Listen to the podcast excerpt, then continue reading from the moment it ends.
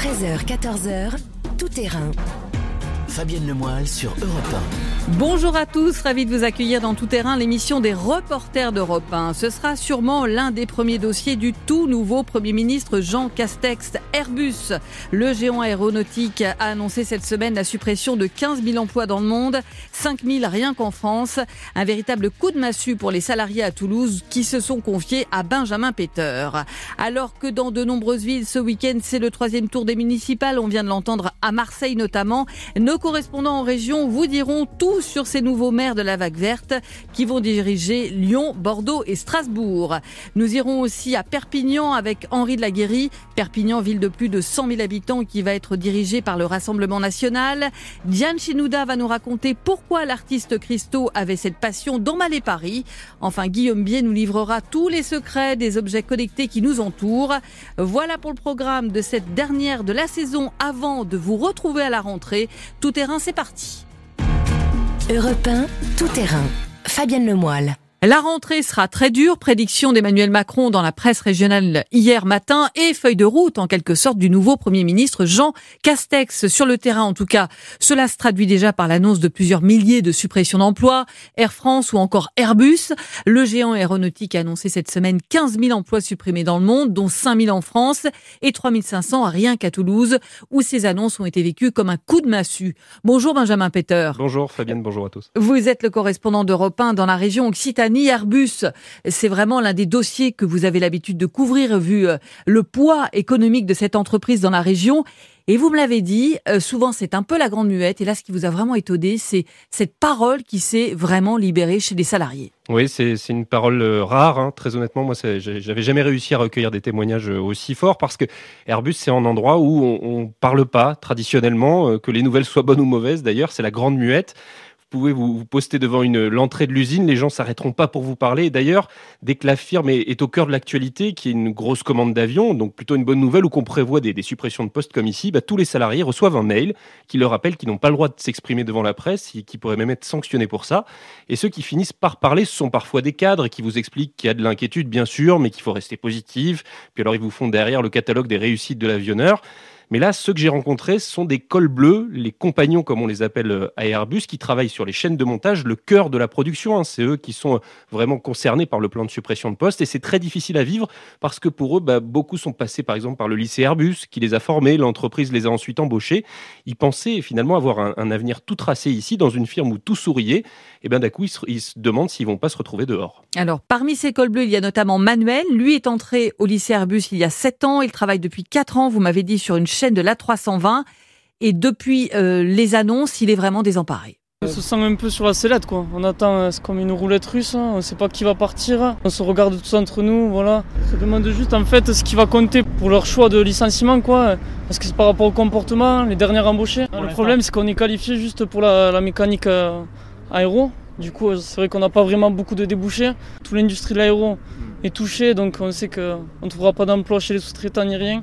Alors lui, il est, inquiet, il se dit qu'il va peut-être perdre son emploi, mais pour d'autres, c'est déjà le cas. Fabien, il, est intérimaire, il me disait que pour lui, en septembre, ce sera terminé. Pourtant, ça fait cinq ans qu'il multiplie les, missions d'intérim chez Airbus.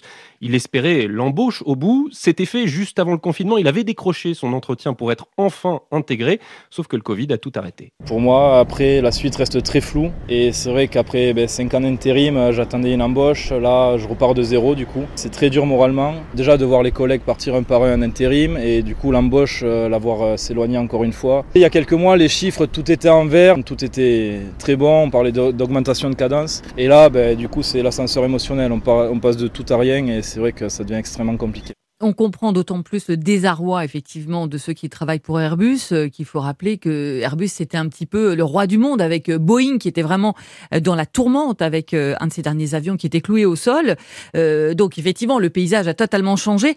Est-ce qu'ils ont des raisons de s'inquiéter sur le long terme? Ben, Oui, parce qu'ils sont forcément en, première ligne. Bien sûr, il y a des cols blancs qui vont également être concernés par ce plan d'adaptation, mais les cols bleus seront les premiers concernés. Les cadences sont ralenties, donc il y a besoin de moins de bras.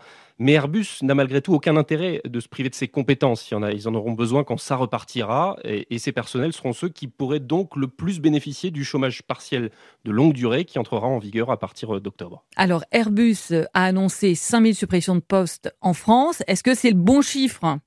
Bah, C'est toute la question, parce que c'est là qu'on entre un peu dans un jeu de dupes. Effectivement, 5000 emplois, c'est un chiffre qui, impressionne tout de suite.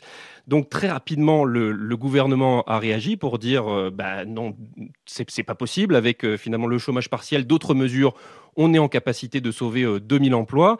Et mercredi après-midi, le DRH d'Airbus Thierry Baril a réuni toute la presse en urgence pour quelque part commencer à négocier par médias interposés, dire bah, non, 2000, c'est peut-être pas possible de sauver autant d'emplois, ce sera plutôt 1500 emplois. Si nous appliquons des solutions de chômage partiel longue durée, la fameuse APLD, euh, au cours des prochains mois, dans un secteur type à 320, c'est plutôt un millier d'emplois. Vous voyez, au moment où on se parle, sur les 5000 postes qui sont concernés par notre plan d'adaptation, on peut raisonnablement penser qu'on pourrait environ, en équivalent, sauver à peu près 1500 postes. Mais je pense que chaque bonne volonté nous permettra de continuer d'avancer. Ce qui fait que du coup, les négociations qui vont s'ouvrir euh, lundi euh, avec les syndicats partent sur une nouvelle base déjà. On n'est plus 5000 postes supprimés, mais 3500, ce qui déjà est lourd. Hein. Oui, mais avant même de s'être assis autour de la table, effectivement, ils ont gagné 1500 postes. Mais maintenant, pour les syndicats, l'objectif, c'est de négocier pour qu'il n'y ait aucun départ contraint. Ils misent vraiment sur euh, les départs volontaires, les retraites anticipées. Et toute la question, c'est maintenant de savoir si beaucoup de salariés auront envie de partir alors que la crise touche la filière c'est sans précédent parce que généralement, euh, quelqu'un qui quitte Airbus, il espère retrouver du travail chez un des nombreux sous-traitants. Et là, toutes ces entreprises bah, sont au plus mal. L'aéronautique, c'est 90 000 emplois dans, la région. C'est la mono-industrie de l'Occitanie. Et les experts estiment que 40 000 emplois pourraient disparaître sous l'effet de cette crise une catastrophe peut-être plus invisible, parce que finalement les chiffres seront 200 euh, bah, emplois supprimés dans cette entreprise, 50 là, mais qui sont très inquiétants. Certains économistes prédisent même un syndrome Détroit, vous savez, la ville américaine qui s'était retrouvée en faillite parce qu'elle avait tout misé sur l'industrie automobile. Donc au-delà de, l'arbre Airbus qui cache cette forêt de, sous-traitants, c'est une véritable préoccupation ici. Une dernière question, Benjamin. Euh, est-ce que on remet en cause le modèle du tout avion finalement euh, dans la région? Eh ben ici, pas du tout. Euh, alors il y a, y a, cet avion vert qui est quelque part euh, une perspective pour 2035. On espère pouvoir faire des voler des avions euh, hybrides, mais quelque part l'idée de l'avion, elle reste très présente ici. On continue de dire que c'est l'objet de la mondialisation et que finalement à l'horizon de 2022-2023, ça va reprendre comme avant. Merci beaucoup Benjamin Peter. Merci à vous. On marque une pause et dans un instant, on va revenir sur cette vague verte des municipales avec les écologistes à la tête de 12 grandes villes. Élection attendue euh, cet après-midi à Lyon, à Strasbourg ce soir. C'était hier matin à Bordeaux. Est-ce que cela a provoqué une vraie surprise au niveau local? Quel est le profil de ces nouveaux maires souvent inconnus du grand public? On en parle avec trois correspondants d'Europe 1 dans un instant. Fabienne Lemoyle sur Europe 1. Jusqu'à 14h sur Europe 1, nous sommes avec vous, Fabienne Lemoyle, pour Tout Terrain, qui se poursuit à présent avec la victoire des écologistes dans les grandes villes françaises. On peut parler de véritables vagues vertes au municipal avec 12 grandes villes qui vont être désormais gérées par des écologistes avec parfois des élus inconnus du grand public qui viennent d'être intronisés maires. Et pour savoir qui sont ces nouveaux maires de Bordeaux, Strasbourg et Lyon, voir si leur élection correspond à un vote d'adhésion, j'ai le plaisir d'accueillir dans tout terrain trois correspondants d'Europe 1 qui vous ont fait vivre dimanche soir ce qui parfois a été vécu, il faut le dire, comme un petit séisme local. Arthur Mbaché à Strasbourg, bonjour. Bonjour tout le monde. Jean-Luc Beaujon à Lyon. Bonjour. Et Stéphane Place à Bordeaux. Bonjour. On va commencer d'ailleurs avec vous Stéphane. On va se replonger dans l'ambiance dimanche soir. Il est 21h50. Vous intervenez dans la spéciale présentée par Wendy Bouchard et Sébastien Krebs. Et vous intervenez depuis le QG du presque nouveau maire écologiste Pierre Urmic. On sent bien devant le QG de Pierre Urmic, où je me trouve et qui est à environ 250 mètres de la mairie qu'a quitté Alain Juppé, qu'il y a désormais des accents de victoire parmi les supporters de Pierre Urmic. Devant moi, ils viennent de ressortir les t-shirts verts Changeons Bordeaux et vous entendez sans doute les applaudissements devant le QG de Pierre Urmic. C'est clair. Effectivement. Voilà, c'est clair, comme disent les présentateurs. Effectivement, euh, quelques minutes plus tard, euh, ce sera fait. Euh, c'est un choc quand même à Bordeaux, cette défaite du maire sortant qui avait quand même succédé à Alain Juppé. Décrivez-nous un peu l'ambiance. Euh, début de soirée, effectivement, avec euh, plutôt de la décontraction du côté du Palais Rouen chez, chez les sortants, avec Alain Juppé qui arrive, qui se prépare manifestement à passer une soirée agréable.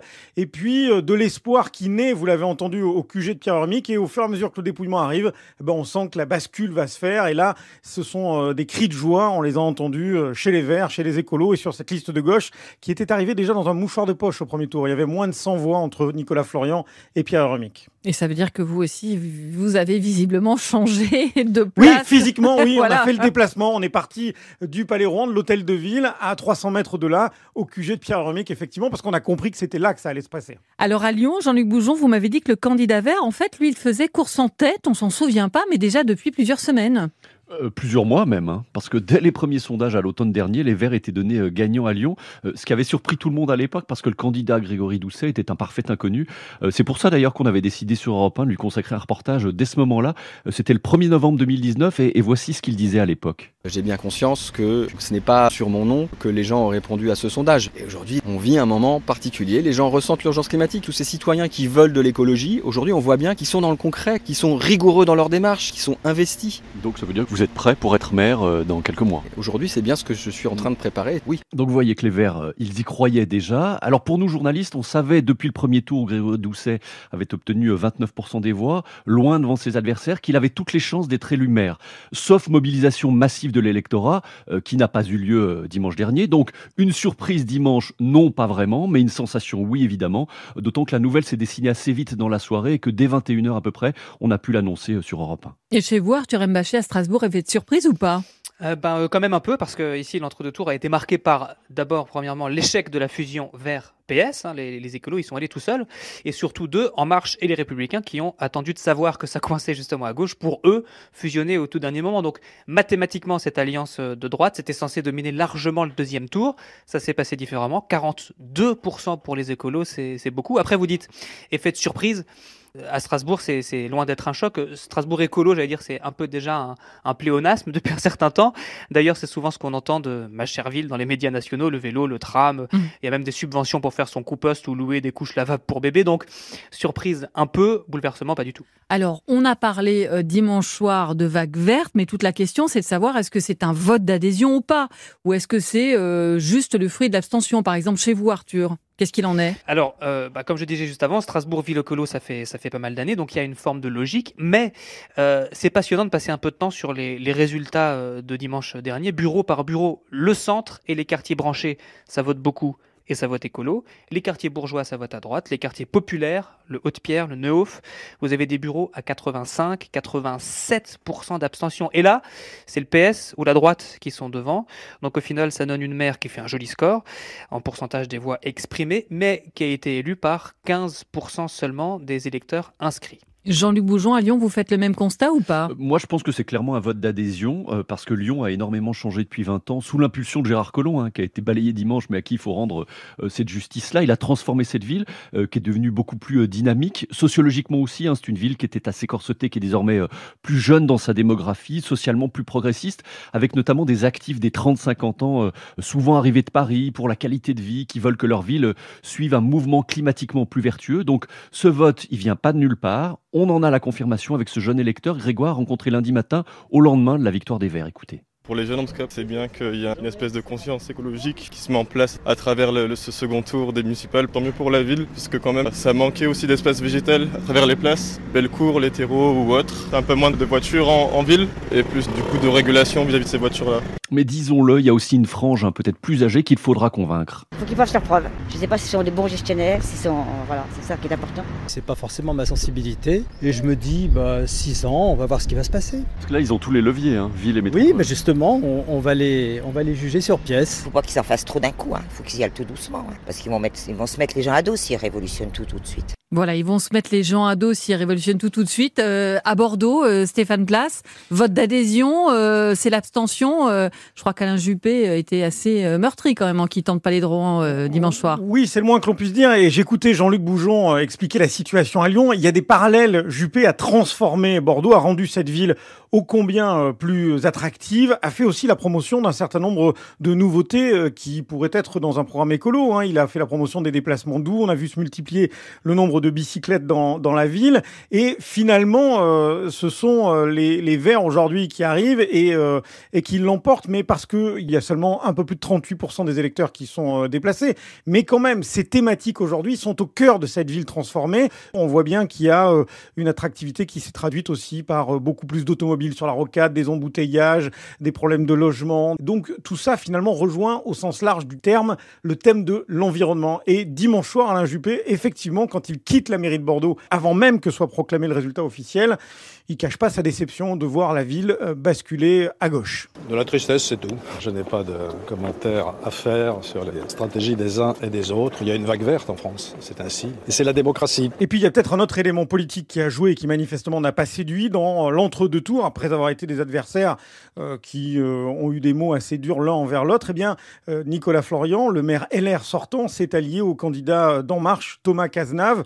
Bon, voilà, certains ont dit ça fait très ancien monde. Est-ce qu'ils l'ont payé Est-ce que ça a joué? Sans doute en partie. Eh bien, on marque une pause. Vous restez tous les trois avec moi et dans un instant, vous allez nous en dire un peu plus sur ces nouveaux maires verts, parce que euh, pour certains, ils sont euh, vraiment des inconnus pour les grands publics. Et je crois que même à Lyon, vous nous le direz, Jean-Luc Bougeon, euh, le nouveau maire n'a jamais exercé de mandat local. Fabienne Lemoyle, 13h-14h sur Europe 1. Comme chaque samedi de 13h à 14h, vous écoutez Tout Terrain, l'émission des reporters d'Europe 1 avec Fabienne Lemoyle et on revient sur la consécration des écologistes au second tour des élections municipales.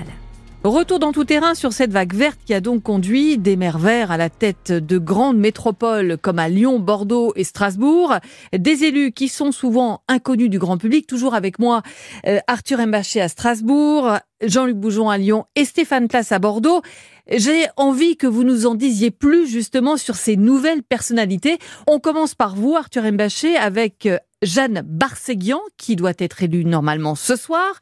Euh, qu'est-ce qui est le plus marquant dans sa personnalité et son parcours? Alors imaginez euh, une robe French cancan, une perruque blonde à couette et un petit déhanché coquin. Alors dis-moi ce que tu veux, ce que tu veux vraiment, vraiment. Ce que je, ce que je, ce que je, ce que je. Surprenant. je vous fais une petite blague, c'est les vacances. Ah. Même si cette voix rigolote et ce déguisement, c'est bien Jeanne Barséguian, nouvelle maire de Strasbourg.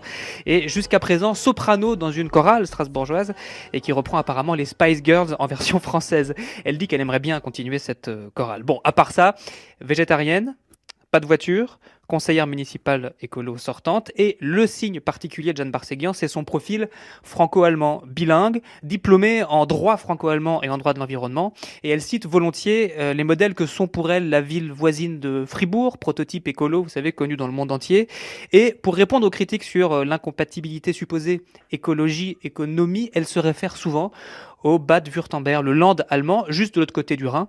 10 millions d'habitants, mastodonte économique, tenu par les Verts. Autre petite touche transfrontalière, son compagnon est allemand, il travaille outre-Rhin. Même question, Jean-Luc Bougeon. Qu'est-ce qui est marquant dans la personnalité de Grégory Doucet, dont je disais euh, avant euh, qu'on marque une pause, qu'il n'a jamais exercé le moindre mandat?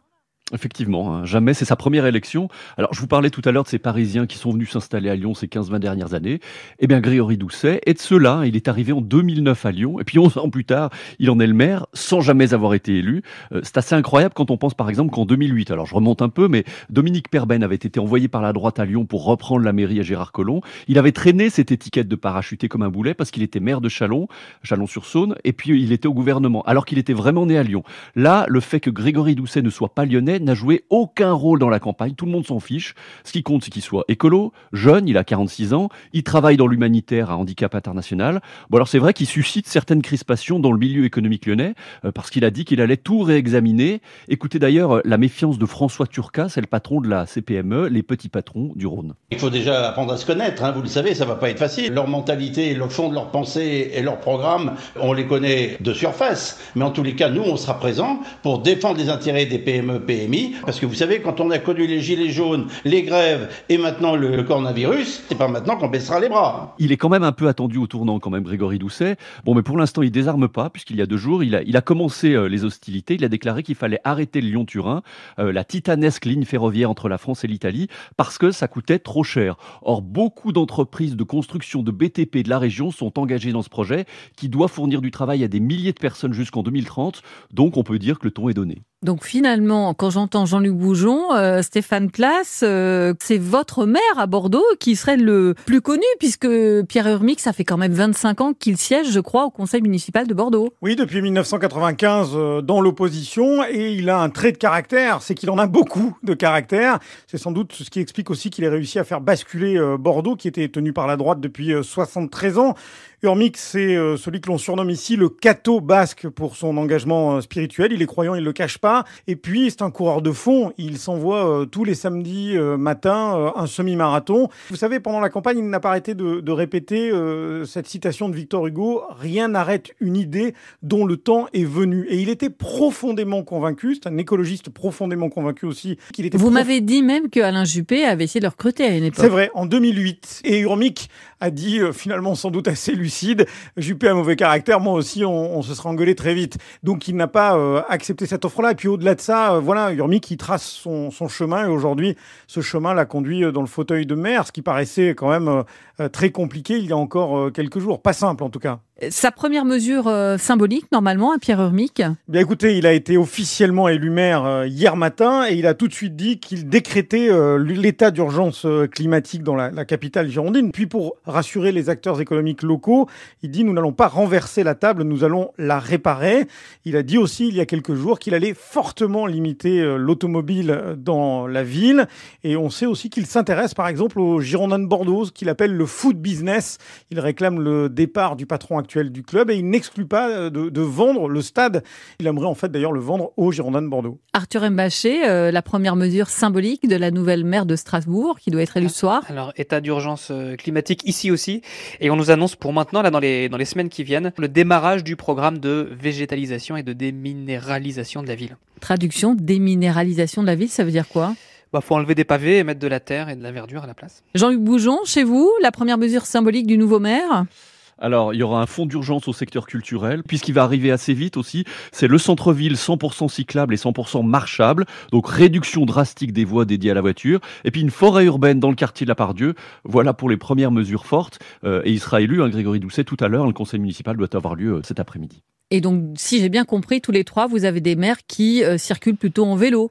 Oui, c'est vrai que par exemple, Pierre Hermic, euh, aussi loin que mes souvenirs remontent, je le vois toujours euh, à bicyclette ou en train de marcher euh, dans, la ville. Ça, c'est vrai que pour le coup, ça fait 25 ans que je le croise et 25 ans que je le croise en général, piéton ou cycliste. Idem chez moi, je confirme. Et Grégory Doucet aussi, on le voit en vélo avec son casque. Et il a dit qu'un des premiers postes d'économie quand il sera à la mairie, ce serait de diminuer la flotte des voitures. Voilà. Eh bien, engagement pris. Ils ont six ans maintenant pour faire leur preuve à la tête de leur mairie. Merci beaucoup à tous les trois. Merci, Merci Fabienne. Merci Fabienne. On marque une pause autre fait marquant de ces municipales, le Rassemblement national qui va de nouveau gérer une ville de plus de 100 000 habitants. Ce sera Perpignan. La quatrième tentative de Louis Alliot aura été la bonne.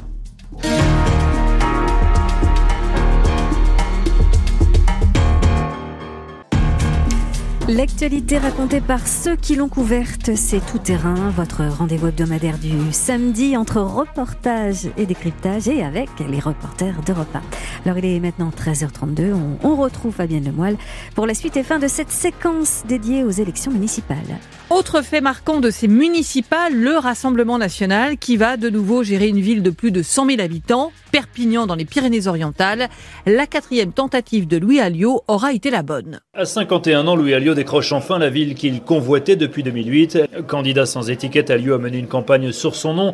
Il ne s'est affiché qu'avec Robert Ménard, réélu dès le premier tour à Béziers. La ville voisine est l'exemple à suivre pour Thierry Gonzalez, électeur d'Alliot. Il faut arrêter de diaboliser l'extrême droite. Regardez à Béziers ce qui se passe. Il y a eu euh, vraiment un gros travail de fait de M. Ménard. C'est des gens qui s'occupent de tout le monde. Les cadres du Rassemblement national ne sont pas venus faire campagne, pas même son ancienne compagne Marine Le Pen. Tout sauf un hasard pour Nicolas Lebourg, spécialiste de l'extrême droite. Il est arrivé à forger une marque personnelle qui a été beaucoup plus importante que la marque RN. Bonjour Henri de la Guérie. Bonjour Fabienne. C'est donc vous qui étiez à Perpignan dimanche soir. Euh, je le disais, la quatrième tentative de Louis pour conquérir la mairie de Perpignan aura été la bonne. Et vous le disiez dans votre reportage lundi matin, euh, c'est bien le fait d'avoir gommé toute référence au RN euh, qui a changé la donne parce que euh, dans un scrutin local, c'est assez courant finalement de ne pas mettre en avant un parti politique. oui, oui, c'est assez courant, sauf pour le, Rassemblement national. Mais alors que l'électorat RN, lui, était déjà acquis, ben, pour tenter de séduire les, électeurs réticents, les électeurs de droite ou du centre, par exemple, eh bien, Alliot a voulu se présenter comme un rassembleur, rassembleur de toutes les droites, du centre aux extrêmes. et puis Fabien, il a joué son attachement local, sa passion du rugby. Euh, il est toulousain, mais il est à Perpignan depuis 2008. Il a une très forte notoriété euh, là-bas. Il est très sympa, euh, disent ceux qui le connaissent, mais ne votent pas forcément pour lui. Écoutez justement un petit peu plus sur la longueur Nicolas Lebourg, professeur à Montpellier, spécialiste de l'extrême droite.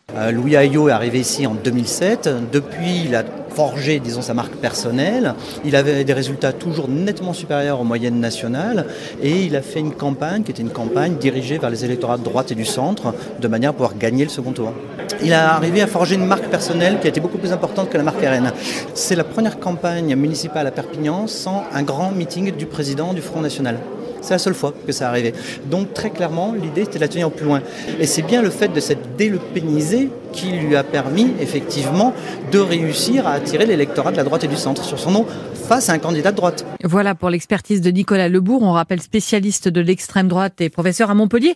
Ce qui vous a aussi marqué, Henri, euh, c'est que cette élection, et ça rejoint un peu ce que vient de dire ce spécialiste, n'a pas provoqué un séisme à Perpignan. Ben non, pas vraiment, et ni dans un camp ni dans l'autre. Euh, dans l'hôtel particulier euh, qui accueillait le, QG de campagne de Louis Alliot, là où je me trouvais, l'ambiance était festive, évidemment, souriante, mais ce n'était pas non plus l'euphorie, et tout s'est terminé assez vite. À 22h, il n'y avait déjà plus personne.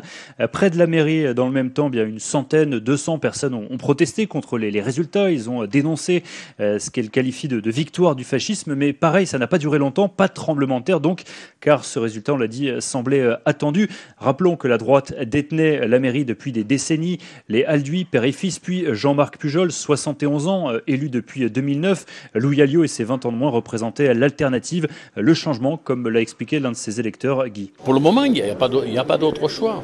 L'autre là, ça fait 40 ans qu'il est là, Pujol. Bon, maintenant, euh, euh, de toute façon, il est élu. Si ça va pas, dans 6 ans, on le balaye. Et puis c'est réglé, l'histoire elle est réglée, on est en démocratie. Voilà, on l'a compris, euh, Louis Alliot eh bien, n'a fait appel à, quasiment aucun cadre du, Rassemblement national pour, pour venir le soutenir en campagne. Il y a une seule personne qui est venue et qui est venue assez souvent, un seul homme, avec qui Louis Alliot n'a pas arrêté de s'afficher. C'est Robert Ménard, le, maire de la ville voisine du sud Béziers, réélu dès le premier tour pour Thierry, qu'on avait entendu dans, le reportage au début. Bien, c'est l'exemple à suivre. Je pense que c'est un renouveau pour la ville, pour la jeunesse aussi, qui est complètement désespérée. Et euh, je pense que c'est la fin du clientélisme et il faut arrêter de diaboliser l'extrême droite. Regardez à Béziers ce qui se passe. La ville est en plein renouveau. Euh, il y a eu euh, vraiment un gros travail de fait de M. Ménard et ça ne fait pas du tout des racistes. C'est des gens qui s'occupent de tout le monde. Donc on voit la volonté, tout en s'affichant avec Robert Ménard, effectivement, de ne pas s'afficher avec une étiquette politique euh, précise. Quelle est la mesure symbolique euh, que euh, Louis Alliot compte mettre en place avec son arrivée, puisqu'il a été élu hier maire? Ce qui a été intéressant, c'est que toute la semaine, il a dit qu'il ne ferait pas de chasse aux sorcières. Il a essayé de, rassurer les employés de la mairie, qui, bref, il voulait gouverner pour tout le monde.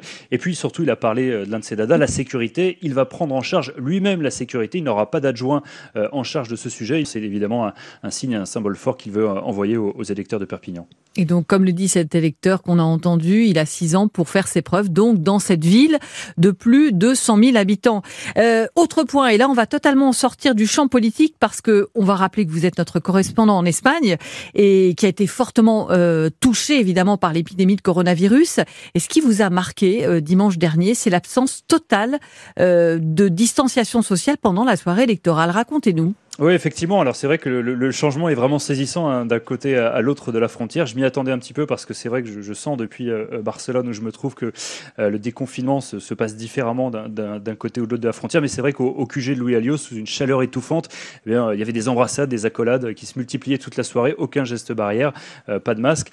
Dans la rue, dans les commerces, tout de même à Perpignan, il y avait beaucoup plus de, gens masqués. Mais c'est vrai que voilà, moi qui suis au sud de la frontière, ben, j'ai senti un, climat tout, de même beaucoup moins pesant sérieux. C'est selon qu'en Espagne, ou rappelons qu'ici en Espagne, le masque est obligatoire presque partout euh, et pour tout le monde. Et globalement, euh, euh, les gens respectent beaucoup les, gestes barrières. Merci beaucoup Henri Laguéry. Merci. À suivre, l'Arc de Triomphe emballé. C'était le projet fou de l'artiste Christo et malgré sa mort fin mai, cette œuvre verra bien le jour l'année prochaine. Diane Chenouda va nous raconter pourquoi l'artiste avait fait de ses emballages comme celui du Pont Neuf sa marque de fabrique. Fabienne Lemoyle sur Europe 1. Chaque samedi, Fabienne Lemoyle vous invite à suivre les mouvements de société et à garder un œil sur le, la marche du monde. Vous écoutez Tout Terrain jusqu'à 14h sur Europe 1. Tout Terrain qui se poursuit à présent avec une expo, Fabienne.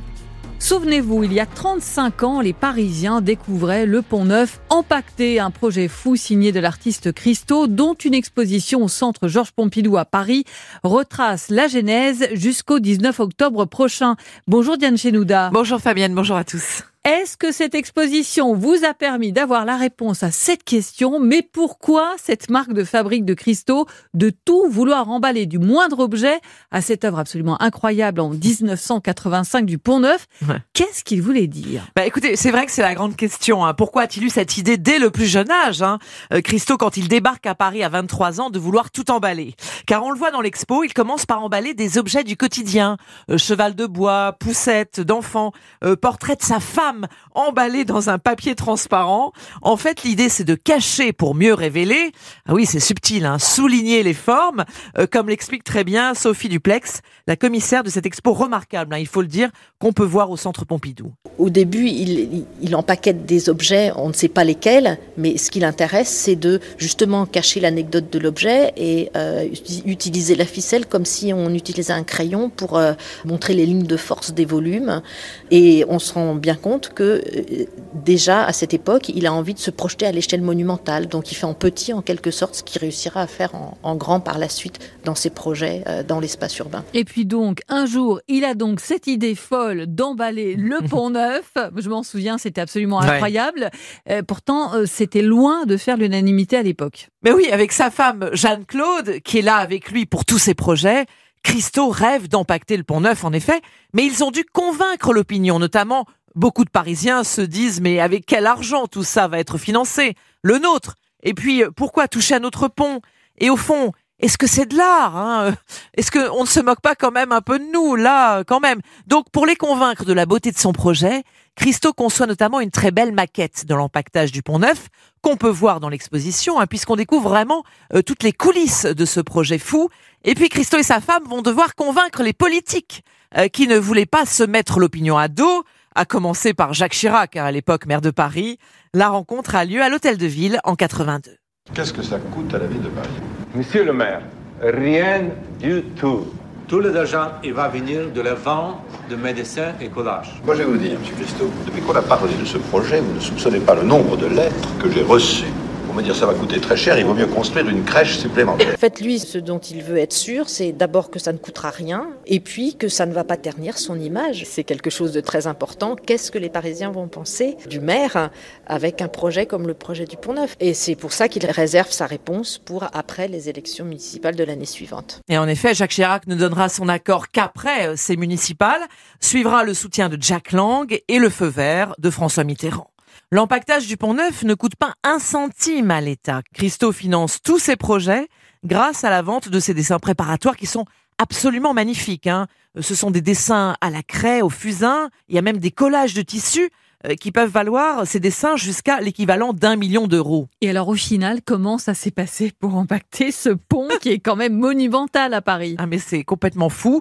Euh, projet fou en effet qui a mobilisé, écoutez, des centaines d'hommes, ingénieurs, homme grenouille, comme on le voit sur les photos en couleur sublime dans l'expo. On voit les alpinistes en équilibre sur le pont, euh, euh hisser les 40 000 mètres carrés de cette toile, cette toile jaune d'or magnifique et légère, les cordages, et puis la corde rouge qui a servi à empacter le pont et puis, et puis un échantillon de la toile elle-même.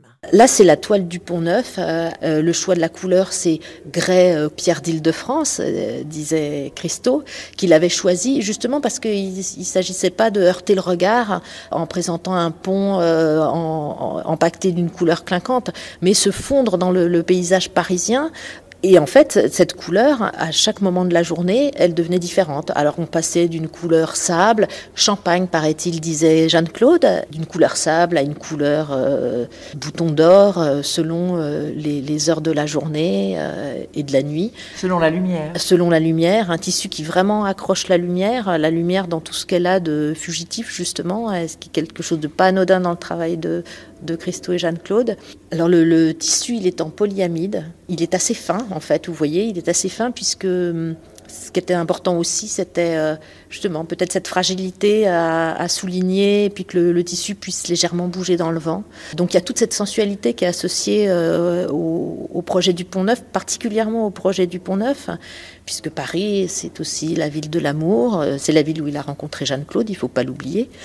Toutes ces notions, elles sont vraiment inscrites dans le projet. Et son prochain projet, c'était tout simplement Diane d'emballer l'Arc de Triomphe et malgré sa disparition fin mai, le projet dont il rêvait depuis sa jeunesse va bien avoir lieu. Eh oui, car cette idée qu'il a eu d'empacter l'Arc de Triomphe, il l'a eu tout jeune.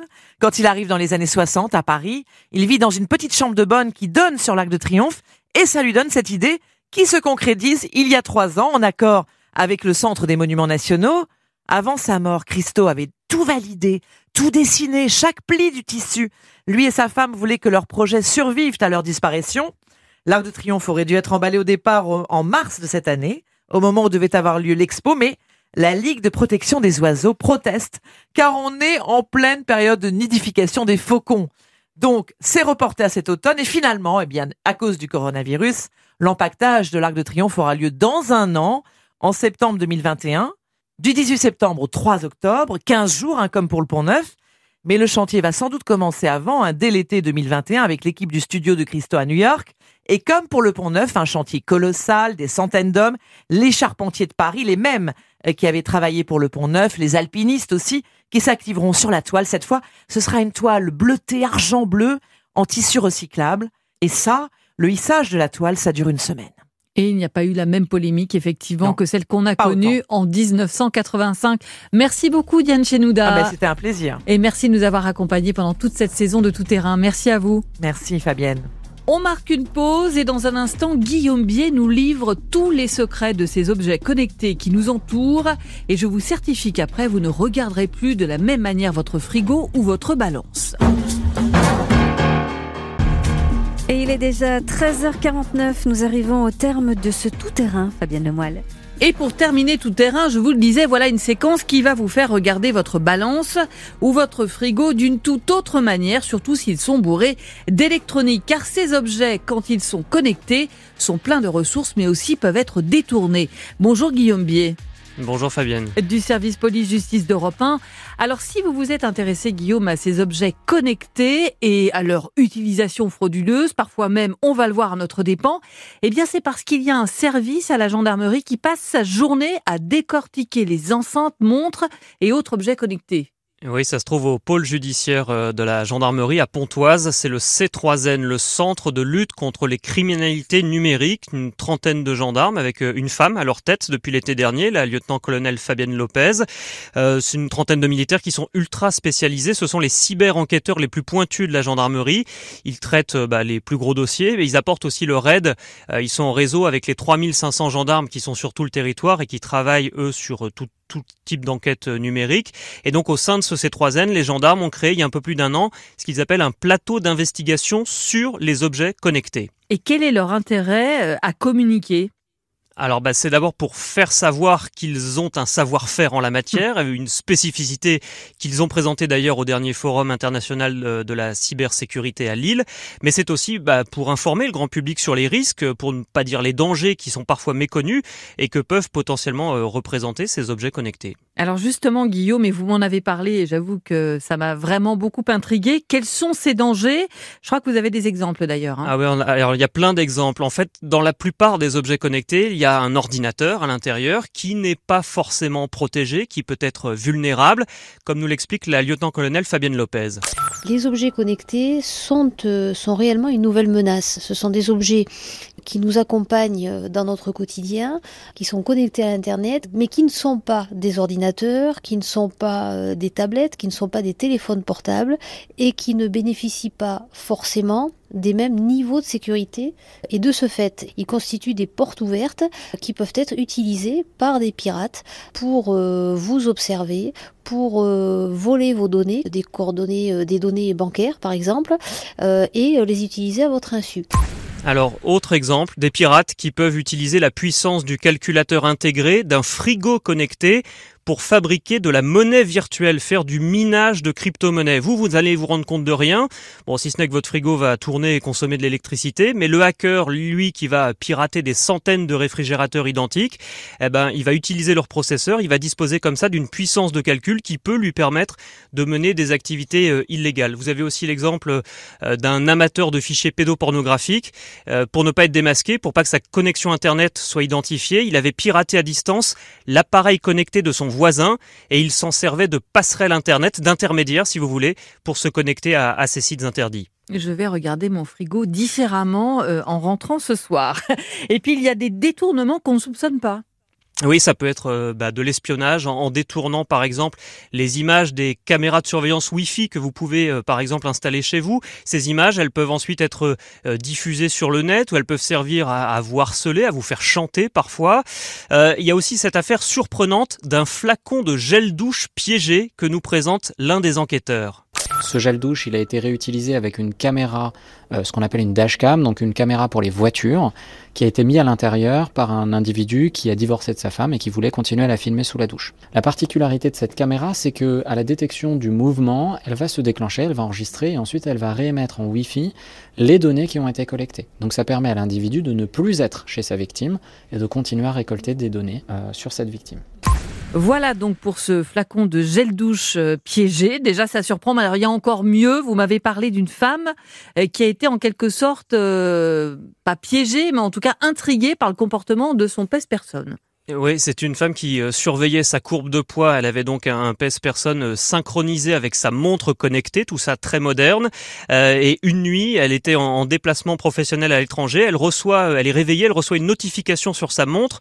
C'est sa balance qui lui envoie son poids qui vient tout juste d'être mesuré, sauf qu'elle déjà elle n'est pas chez elle et puis surtout c'est pas du tout son poids habituel. Et en réalité c'est comme ça qu'elle a découvert que euh, la maîtresse de son mari venait d'utiliser la balance dans la salle de bain et donc elle s'est elle s'est trahie sans le savoir. Ça peut être une dérive d'objets connectés également. Oui, alors du coup, on se dit, mais comment échapper à tous ces objets qui ressemblent un peu à des mouchards? Alors le mieux, bah, c'est de pas en acheter. Ah bah oui. c- c'est ce que m'ont répondu les gendarmes, évidemment sous forme de boutade quand je leur ai posé la, la même question que vous. Les solutions, elles sont pas si nombreuses en fait. Euh, c'est impossible d'installer soi-même, euh, comme dans un ordinateur, une protection, un antivirus, un pare-feu. Euh, vous pouvez pas mettre ça dans votre robot cuiseur ou votre réfrigérateur. Ce que conseillent les gendarmes, c'est par exemple de déconnecter, de débrancher les objets connectés quand vous ne vous en servez pas, si possible, évidemment. Euh, il faut aussi faire Pensez à faire les mises à jour qu'on a tendance à, zapper, mais elles peuvent souvent réparer une petite faille de sécurité que des pirates informatiques pourraient exploiter. Pensez aussi à modifier le mot de passe si jamais il y en a un, et puis euh, ne pas forcément euh, renseigner toutes ces informations personnelles, son adresse, etc. si c'est pas indispensable à- à l'utilisation de l'objet. Voilà pour euh, ces objets connectés qui peuvent être détournés. Mais ce qui est passionnant dans ce que vous avez découvert aussi, c'est que ces objets connectés peuvent servir d'indice dans des enquêtes. Exactement, ces objets qui sont apparemment euh, passifs, posés comme ça sur un meuble ou accrochés à votre poignet, peuvent se révéler très précieux pour les enquêteurs parce que euh, ils peuvent être des collecteurs d'indices comme des témoins silencieux et, insoupçonnés d'une scène de crime. Je vous donne un exemple d'une enquête qui n'a pas forcément été traitée par les gendarmes, mais ça permet de bien comprendre. Euh, C'est l'histoire d'un homme euh, dont la, maison a, flambé et il est venu expliquer que voilà, il était totalement en panique quand il est arrivé chez lui, qu'il a vu sa maison en flammes, etc. Sauf que l'enquête a prouvé que à l'heure où il était soi-disant arrivé devant le, sinistre de sa maison, son rythme cardiaque mesuré par sa montre connectée était tout à fait normal. C'était vraiment incompatible avec euh, son récit et euh, la panique dont il témoignait. Et les vérifications et l'enquête ont prouvé que c'était lui qui avait mis euh, le feu à sa maison. C'est pour ça qu'à l'heure de l'incendie, son rythme était normal et c'était voilà une escroquerie à l'assurance. Il a été trahi par sa montre connectée. Alors, il y a aussi quelque chose euh, qui relève peut-être du fantasme, je ne sais pas, ces enceintes qui peuvent enregistrer des conversations à notre insu. Oui, ces fameux assistants euh, vocaux qui scrutent euh, vos conversations en permanence, ils enregistrent beaucoup de choses. Les gendarmes tentent de les faire parler ensuite pour exploiter les données qu'ils ont pu recueillir. Ça peut apporter des indices dans une enquête, ça peut confirmer ou infirmer un alibi, une présence à domicile à telle heure, etc. Est-ce que quand même, Guillaume, on fantasme beaucoup sur des détournements possibles? En gros, on imagine des choses tout à fait impossibles. on peut avoir tendance à, à croire qu'on joue à se faire peur. Maintenant, les objets connectés, ça reste quelque chose de nouveau. Donc, nous, consommateurs, on ne connaît pas encore toutes les limites, toutes les possibilités. La technologie, c'est très bien, mais c'est comme toutes les innovations. En fait, on peut aussi rester prudent, euh, ne pas forcément donner toutes ces informations à, à des objets euh, connectés. Est-ce que les enquêteurs euh, ont levé le voile sur tous leurs secrets? Alors, comme toujours avec des enquêteurs, ils vous dévoilent une partie de leur savoir-faire pour qu'on puisse comprendre les enjeux, qu'on puisse informer nos auditeurs. Mais évidemment, ils gardent secret euh, certaines techniques pour que bah, elles restent efficaces pour eux et dans le cadre de leurs enquêtes. Merci beaucoup Guillaume Bier. Je dois dire vraiment pour euh, cette euh, enquête et cette plongée au cœur de ces objets connectés qui quand même font notre quotidien vraiment passionnante. Et je le répète, je ne vais pas regarder ma balance ni mon frigo de la même manière ce soir en rentrant. Merci beaucoup Guillaume. Merci Fabienne. Europe 1. Tout terrain, c'est fini pour aujourd'hui. Merci à tous les reporters et spécialistes d'Europe 1 qui ont participé à l'émission. Benjamin Peter, Stéphane Plage, Jean-Luc Boujon, Arthur Mbaché, Henri Delaguérie, Diane Chinouda et à l'instant Guillaume Bier. Un grand merci à Kevin Ousti qui a mis en onde toute la saison euh, Tout terrain et à Capucine Patouillet qui en a assuré la coordination. Un grand merci aussi à vous Marlène qui m'avait accompagné encore toute cette saison avec toujours une écoute bienveillante et attentive. partagé, Fabienne. Et puisque c'est la dernière de la saison, je voudrais saluer aussi toute la rédaction d'Europe 1 et ses reporters qui, semaine après semaine, avec la même passion, vous ont raconté les coulisses de leur reportage. Et c'est avec un grand plaisir que l'on se retrouvera à la rentrée pour une nouvelle saison de Tout Terrain le 29 août prochain. Demain à 13h, vous ouvrirez les carnets du monde. Ce sera avec Sophie Larmoyer. C'était Fabienne Lemoyle. On vous retrouve bien sûr ce soir pour le journal de 18h aux côtés de Wendy Bouchard. La suite du programme, c'est le récit de Christophe Ondelat. On de la raconte jusqu'à 15h. Aujourd'hui, l'histoire de Christelle. La veille de son bac en 1992, dans la région de Versailles, elle a un accident de voiture, éjectée après plusieurs tonneaux. Elle voit son corps à terre, puis sombre dans un profond coma qui va durer plus d'un mois. Je suis sortie de mon corps. C'est juste après les infos de 14h.